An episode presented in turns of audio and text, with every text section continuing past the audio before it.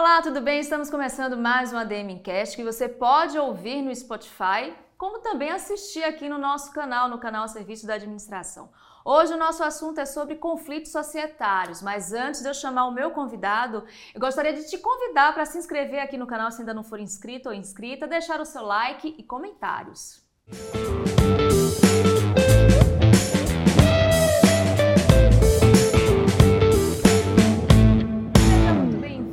seja muito bem-vindo ao ADMcast. Hoje trazendo esse assunto um pouco curioso, né? Imagino que muita gente que esteja nos assistindo ou nos ouvindo não conheça muito sobre essa temática e por isso a gente trouxe um especialista. Eu recebo o administrador Sérgio Vieira Júnior. Tudo bem, Sérgio?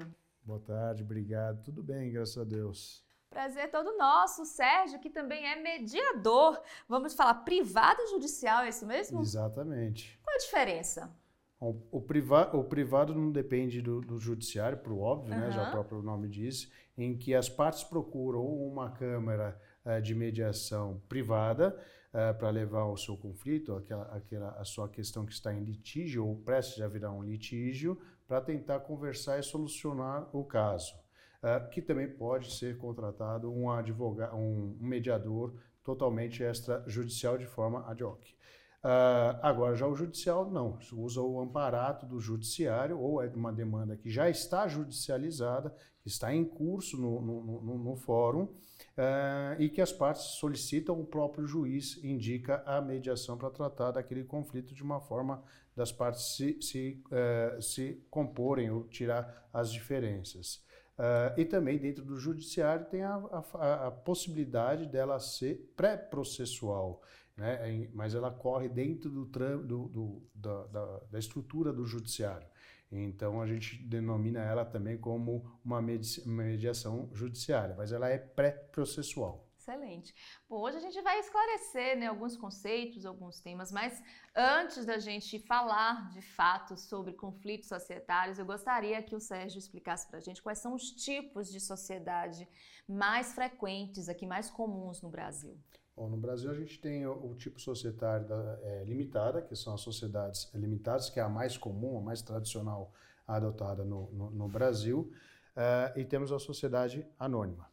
A sociedade limitada ela pode ser tanto uma sociedade de natureza simples ou uma natureza empresária. Uhum. Então essa vertente, o que, que significa quando ela é simples é que ela é o que é mais importante é a, a pessoa, a figura do sócio. E quando ela é empresária, o que é mais importante é a presença do capital, não necessariamente da pessoa. Uh, quando a gente trata de sociedade anônima, que é um outro tipo societário, a gente está falando de uma sociedade estatutária e não contratual como as outras, e que também tem a, a, a, o segmento de capital, que é importante é o capital e não as pessoas que compõem. Esses são os tipos societários, mas também a gente tem, em paralelo a isso, que as pessoas até denominam como tipo societário, mas a doutrina diz que não, não se enquadra, são os empresários individuais. Os empresários individuais, diferente das demais, ela não tem uma separação patrimonial do que é meu pessoa física do, do que é daqui do CNPJ. Hoje, o empresário individual mais comum que a gente encontra no dia a dia são aqueles empresários individuais denominados MEI, né, que são uma, uma forma mais simples de ser empresário individual. Só que ele tem alguns requisitos que você tem que preencher para se enquadrar. Uhum. E não é qualquer pessoa que, que se enquadra nesse, nesse, é, nessa situação de empresário individual MEI. Excelente. Bom, a gente sabe que muita gente gostaria de ter o próprio negócio, mas não sabe por onde começar, como abrir uma empresa. Eu gostaria que o Sérgio também explicasse para a gente uh, quais são os primeiros passos, né, para se abrir uma empresa, de modo que não tenhamos problemas no futuro. Bom, é, não ter problema no futuro. É, primeiramente, é, sempre que vai abrir uma, uma empresa, eu dou a sugestão de procurar um advogado societarista para tentar entender o todo. Em regra, as pessoas acabam se socorrendo a um contador. Não que o contador seja um caminho irregular, mas ele não é a pessoa mais adequada para fazer a orientação jurídica da estruturação uhum. societária que a pessoa pretende. É, primeiro passo é tentar é, visualizar qual é a atividade que vai, vai atuar e qual é o risco que essa atividade vai poder é, gerar para ela, a pessoa física. Como eu havia mencionado na pergunta anterior da questão do empresário individual, que não tem a separação patrimonial, e o MEI. São atividades mais simples, mais é, feitas pelo próprio, pela própria pessoa. Então, ela não gera uma, uma demanda de contratação de funcionários, ela não gera uma, uma receita muito elevada, então um risco tributário mais reduzido, uh, não que não exista, uhum. é só uhum. mais reduzido. Então, talvez para aquela atividade, se enquadrar no MEI, se for uma atividade que se, seja possível ser feita pelo MEI, seja um caminho. Ela vai enfrentar algumas dificuldades, porque ela vai ter restrição de número de funcionário, uh, faturamento e alguns outros detalhezinhos. Mas a partir do momento que eu quero ter um, uma, uma, empresa já com um sócio, é, é, não quero ser só empresário, já quero ser um sócio, porque a minha atividade ou a minha necessidade para um capital parceiro para poder seguir uh, profissionalmente, aí a sociedade limitada já se enquadra, é mais adequada, vamos assim dizer, porque ela tem, não é manter uma sociedade limitada é um mecanismo mais simples, mais fácil e menos oneroso do que uma sociedade anônima. A sociedade é, limitada já gera uma proteção, por isso que ela é limitada, mas gera uma, uma proteção da, do risco do negócio, em que já dá uma certa segurança para a pessoa investir mais, para crescer mais, contratar mais, uhum. né? fazer com que a economia, a economia dela gire em proveito dela com um certo respeito. Claro, se ele fizer fraude ou qualquer outro tipo, essa limitação deixa, deixa de existir. Mas, em regra, a sociedade limitada ainda é a mais é, recomendada. Evitar problema no futuro. Hum, nós estamos falando de relação de sociedade. A relação de sociedade, ela pode não só ter problema com fornecedor, com o Estado, com o funcionário, como também com o próprio sócio. Com a mudança que nós tivemos com a Lei da Liberdade, que introduziu a possibilidade da sociedade limitada ser constituída por um único sócio, né, que as pessoas esquecem, mas a sociedade limitada ela é uma coisa nova, não é que ela nem esquece, ela nem entrou ainda de certa forma no nosso, no nosso, uh, uh, no nosso dia a dia a possibilidade de uma sociedade limitada com um único sócio. Mas essa, essa possibilidade, a partir do momento que você tem mais de um sócio, pode existir o um conflito. Uhum. E aí que a gente chama que é o conflito societário. societário. Então a gente vai agora entrar de fato no nosso assunto e eu quero saber quais são os mais comuns conflitos societários que aqui a gente tem no Brasil. Pois bem, uh, a sociedade não deixa de ser um casamento, né? Uh, quando você começa a namorar é um cenário, quando você uhum. casa, o convívio acaba mudando, os interesses, uh, não que, que, que, quando se ficam muito distantes, as pessoas acabam se separando também. Mas na sociedade, o que mais liga as pessoas, além do relacionamento, é a questão monetária. E quando a gente está falando de sociedade, existem algumas possibilidades deste relacionamento se desgastar, mas vamos preservar a sociedade e a gente continua. Diferente de casamento, que quando tem um desgaste entre uh, marido e mulher, quando não tem filho, é mais fácil, é mais fácil entre aspas, mas uhum. é, é, mais uh, simples resolver a demanda com uma simples separação. Só que quando você tem filho menor, inclusive, a coisa muda um pouco de cenário. Uhum. Não que o divórcio não seja o adequado, é, talvez seja o adequado, mas você precisa cuidar ainda daquele que perpetua, certo? Sim. Que é o filho.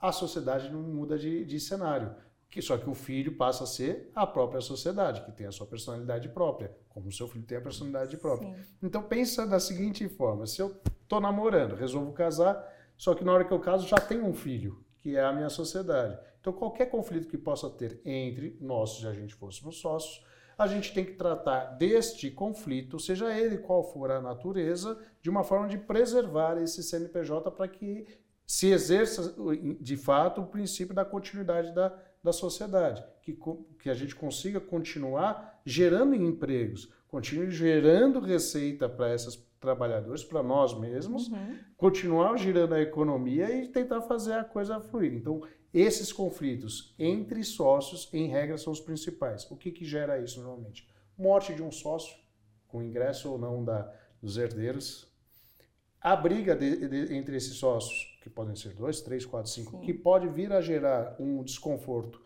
entre eles de tal forma que venha a gerar uma exclusão de sócio. Como tratar a exclusão de sócio sem prejudicar a, sociedade, uhum. né? aquele filho que eu havia Sim. comentado. Uh, também temos também uma, uma, outra vertente da relação de sócio, quando é como o sócio se divorcia. Ele sendo casado, se divorciou, qual é o impacto nessa separação para a questão societária? Então tem algumas vertentes, entre outras, mas essas são, em regra, assim, uhum. são as principais. É a morte, é a briga que acaba gerando alguma exclusão e, a, e, o, e o divórcio, bem, algo bem pessoal sim, mesmo, sim. né? E aí tem a, os seus desmembramentos aí. Não, e durante a sua resposta, uh, me fez lembrar das empresas familiares. Se a relação entre familiares já é difícil, imagina quando tem uma sociedade em jogo. Você tem alguma experiência para contar para a gente? Claro, sem dizer nomes, sem citar nomes, mas uma, uma situação curiosa que você tenha enfrentado?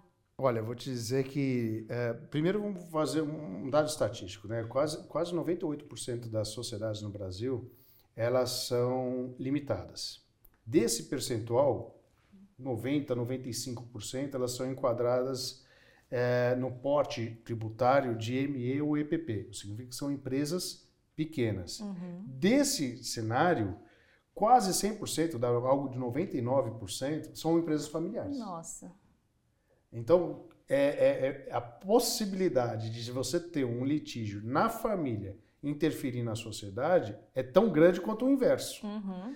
Se eu já tive experiência, vou dizer que 99% dos meus casos são nesse cenário. É, tem alguns que são bem curiosos, uhum. até é, é, um, um, que eu posso falar com mais conforto, porque já tem muitos anos e, e, e envolvia uh, sócios estrangeiros pessoas físicas estrangeiras. Então já não estou mais no, no, no, país e eu estou tranquilo para falar sobre isso. Mas é, é a, a um caso de traição. Era um casal e um amigo e houve uma traição hum. uh, entre os sócios Nossa. e nos relacionamentos. Então aí essa esse, esse conflito foi um pouco tumultuado. É, tumultuado e complicado, sim.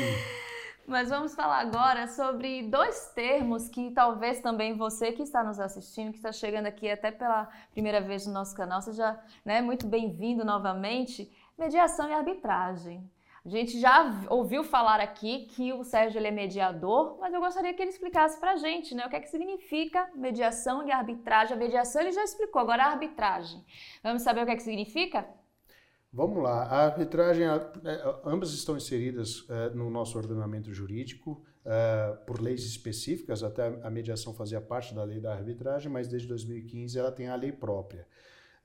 a grande diferença entre a mediação e a arbitragem é que a arbitragem ela se assemelha mais a, ao judiciário, só que de uma forma privada, em que um terceiro vai decidir uh, aquela lide, aquela causa, aquilo que estão pedindo. Uhum. É um terceiro que vai decidir. E a mediação é a construção da sentença lá dada por um terceiro, montada pelas próprias partes. E como que eles vão montar? Sob a orientação, sobre a, o comando, usando das ferramentas e, e, e mecanismos da mediação para construírem essa sentença, que não é uma sentença porque não é imposta, mas seria uhum. um acordo ou a solução que, que vier a ser.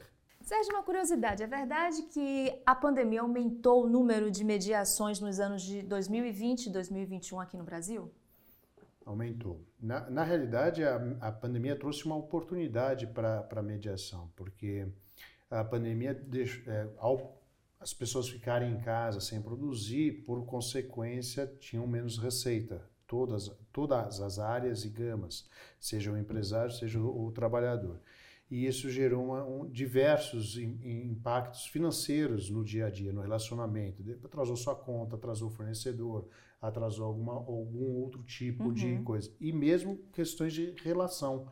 Uh, como, por exemplo, agências de viagem, empresas de casamento, né, do, do setor de eventos, uh, seja show, casamento, aquele aniversário que você tinha Sim. programado para o seu filho isso acabou atrapalhando a rotina. Nós tivemos que dar um suspender, como se a gente fosse editar a nossa, a nossa, a nossa vida. Então, essa suspensão, essa paralisação, ela foi tratada até mesmo pelo judiciário pelo, por meios uh, uh, uh, de soluções de conflitos pacificadores, porque não eram era todos que estavam com essa demanda. Então não adiantava, não é que não adiantasse. era por que eu vou conflitar no judiciário, brigar no judiciário, sendo que nós tínhamos que refletir sobre a situação do outro também. Então isso fez um, um acréscimo, sim, aumentou a, a demanda, a, busca pela, pela mediação. Então, eu acho que é uma, uma coisa positiva que começa até uh, no nosso dia a dia mudar a forma de pensar. Uhum. Eu não tenho só o judiciário para resolver aquela eventual injustiça que eu esteja sofrendo e, e por que eu vou brigar.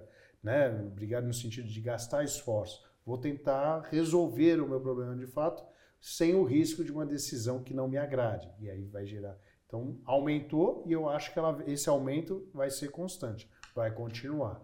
Vamos ver como que a, as, os cenários aí vão, vão nos levar. É, eu tenho a impressão que também a questão da otimização do tempo com encontros online, como é que ficou isso? Facilitou mais para vocês? Olha, é, é uma, uma grande mudança para todo mundo, né? É, de fato, agora a gente depende da, da tecnologia. Já dependíamos, dependíamos, só não imaginávamos o tanto, tanto quanto. E isso veio facilitar. Até para a área da mediação, isso facilitou porque com as audiências virtuais, primeiro, você não tem o tempo que deslocar as partes para um lugar, então você não perde esse tempo e você também consegue fazer uh, as sessões de mediação, mesmo se for uh, em outro estado, uhum. em outra cidade. Então você aproximou as pessoas para resolverem o litígio. Vou contar um caso rapidamente meu.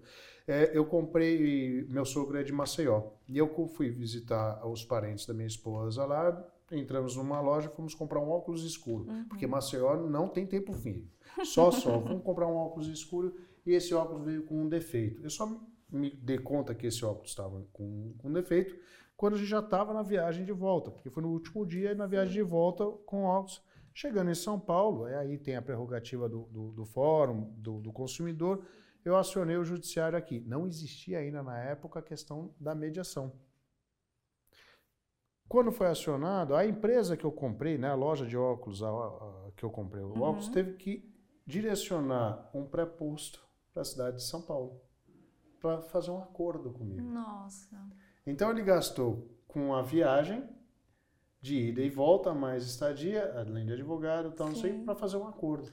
Se isso estou te falando que ainda foi no início dos anos 2000, se isso fosse em tempos de hoje, uma mediação judicial ou extrajudicial, e no caso da judicial pensando na pré-processual, seria feito de uma forma muito mais, mais rápida, rápida, e menos custosa para todos. Sim. Né? Principalmente para aquele empresário que teve que vir para São Paulo. Agora conta pra gente como você começou a atuar nessa área da mediação. Você que além de administrador também é advogado. O que é que veio primeiro, o direito ou a administração?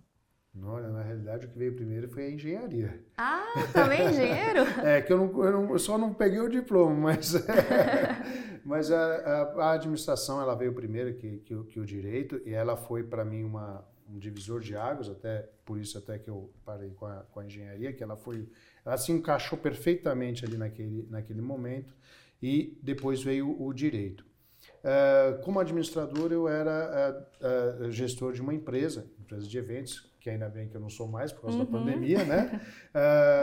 e naquela época eu comecei, a, tive conhecimento da mecanismo da mediação, ainda pela lei antiga.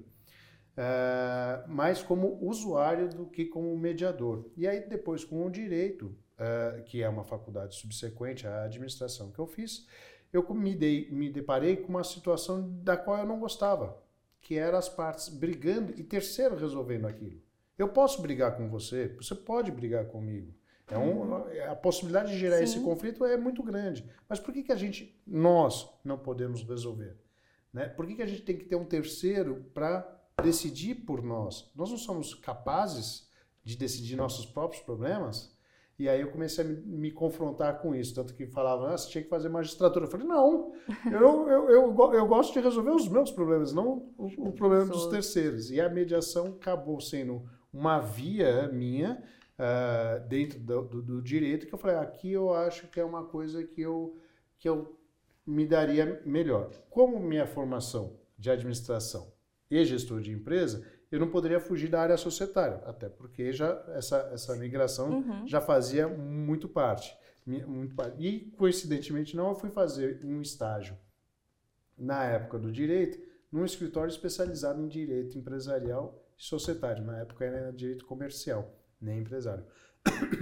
E aí essa, essa minha migração ali para aquela área juntou a questão societária, empresarial, que é 100% privado, em que eles mesmos querem resolver da melhor forma possível, de forma rápida e mais possível sem dar alardes. E aí eu percebi que eu tinha esse mecanismo. Então, antes da lei, eu comecei a fazer essa mediação entre os clientes. Depois que veio a lei, acabei fazendo diversos cursos na área, antes e depois, me habilitei como mediador judicial. E aí estamos aí nessa, nessa jornada aí nessa. Quantos nessa anos luta. já, Sérgio? De mediação? Aham. Comecei em 2018, a lei é de 2015. 2008 eu comecei. 2008. 2008. É, a lei é de 2015. Então já tem um Já tempinho. tem um tempinho, já tem um tempinho. Não vou fazer conta ao vivo para não, errar a conta. Agora fala pra gente a importância né, da governança corporativa ah, nesse processo de mediação, ou então antes de se gerar um processo de mediação, assim, a importância para que não haja um conflito societário, melhor dizendo, né? Olha, é, tudo que você puder controlar no sentido empresarial, da a, a verdadeira transparência e, e- e levar isso de uma forma melhor, você consegue prevenir.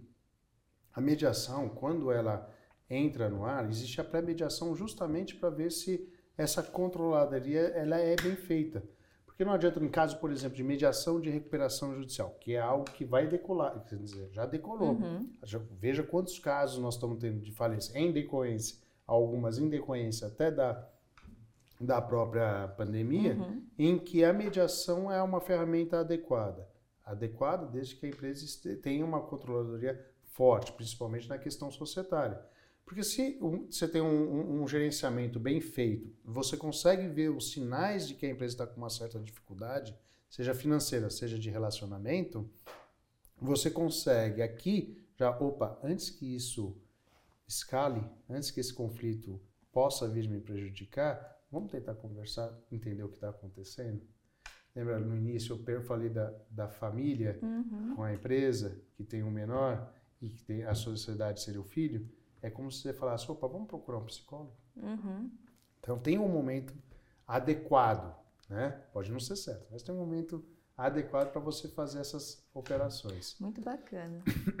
Bom, conta pra gente, Sérgio, ah, além da mediação, onde mais os profissionais da administra- administração podem atuar dentro né, dos conflitos societários? Bom, dentro dos conflitos sociais, o papel do, do administrador na sociedade em si é fundamental. Da mesma forma que toda sociedade precisa ter um bom advogado, um bom contador, ele precisa ter um bom administrador. Claro que para ser administrador de uma sociedade, não necessariamente precisa ter cursado a faculdade de administração, mas o preparo dele nos cursos de administração é fundamental para o próprio sucesso dele Uhum. para ele entender qual é a, a- é- é a vida da, daquela empresa. Então, se pegar todos os mecanismos da administração em todos os processos da vida da, da sociedade, ele é importante. Por exemplo, na pergunta anterior, qual que é o momento, qual que é o start? Né? Se o administrador percebe eh, que o, haverá um, um conflito, ele antecede e, opa, peraí, vamos conversar aqui um pouquinho e chama o sócio para conversar. O administrador ele também é importante na condução da- de uma assembleia ou de uma, uma reunião de sócios. Estar preparado. Na mediação, o administrador é o caminho para levar as informações necessárias, Uhum. até mesmo para poder negociar numa sessão de mediação. Porque não adianta só a empresa querer participar. Ela tem que participar e ser efetiva nessa participação. Quem melhor do que o próprio administrador da sociedade ou aquele que o administrador eh, deu eh, eh, margens de negociação? Não estou falando só questões financeiras, Sim. às vezes de criar soluções. Porque tem muitos casos que a gente pega na mediação em que a pessoa não quer só uma reparação financeira pelo, pela relação dela comercial. Uhum. Às vezes ela quer só um pedido de desculpas.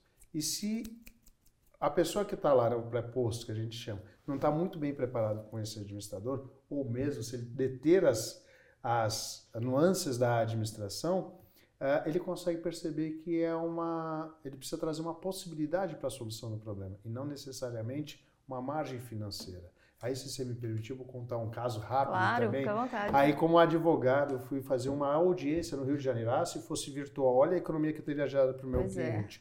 Fui fazer uma, audi uma, uma audiência uh, de tentativa de conciliação, que é uma, era uma, uma fase pré-processual Uhum. uh, para se fazer. E eu estava para um cliente que era uma revendedora de vinhos, só para fazer o, o contexto. E o cliente acionou lá em Niterói, porque lá ele comprou o, os vinhos o vinho não foi entregue para ele. Então a empresa sabia que, que tinha que reparar esse, esse dano.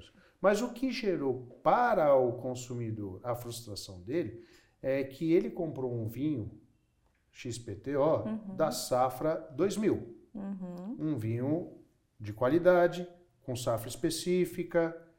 E quando ele ligou para a, a atendente, para o SAC, né, que era o Serviço de Atendimento ao, ao, ao Cliente da época, telemarketing, Uh, ele ligou e falou assim: Olha, eh, eu comprei um vinho XPTO da safra 2000. E eu estou recebendo aqui uma safra 2015. Uhum. E a moça do telemarketing chegou e falou assim: Mas por que o senhor está reclamando? O vinho é mais novo. Então a frustração daquele consumidor não era nem tanto a reparação financeira. É claro que ele queria. Claro. Mas ele queria: Olha, empresa, você vende vinho e você coloca uma uma atendente que. Então ele queria dar essa mensagem para eles. Sim. Então quando eu fiz a, a, a audiência, é, até passou a ser uma coisa cômica, porque quando ele. Você lendo, você não percebia que tinha, tinha, teve essa, essa situação. Mas quando ele conversou, falou, veio uma outra realidade. Tipo, até depois que Até eu... constrangedora, né, para a empresa. Lógico, porque ela está vendendo aquele vinho. E o diferencial era a safra. Com certeza. Né? Então ficou uma coisa meio complicada ali. Mas eu entendemos, fizemos o acordo na época. E quando eu voltei para São Paulo, levei essa informação para o administrador da, da, da empresa. Ele falou: pô, peraí, realmente aquele vinho, aquela safra é um erro, erro sistêmico, não sei o que, mas eu tenho uma garrafa dessa na minha casa e mandou pra, pra, para a fidelidade do, do cliente. fidelizar o cliente. Uhum. E, e, eu sei que ele mandou mesmo, porque depois ele, ele virou amigo, vamos Sim. assim, esse, é, o adverso virou, virou, amigo. Isso a gente só consegue mesmo quando a gente está na, na mesa. Na vem, mesa. Vem, vem, uma, vem a verdadeira conversa, não vem, de certa forma, a, a redação do, do texto, é, mas vem a verdadeira conversa mesmo. E é interessante, se me pedir alongar, que na mediação tem, você falou do administrador, mas é, na, na mediação ela tem essa, esse fator de ser possível você trazer todas as, faculdades para a mesa para conversar, dependendo do Uhum. assunto. Então, dependendo da, do, do tema, ela resolve, ela resolve de uma forma mais ampla. Então, é fundamental numa sessão de mediação ter um advogado? É fundamental. É obrigatório? Dependendo do caso, Uhum. não é obrigatório.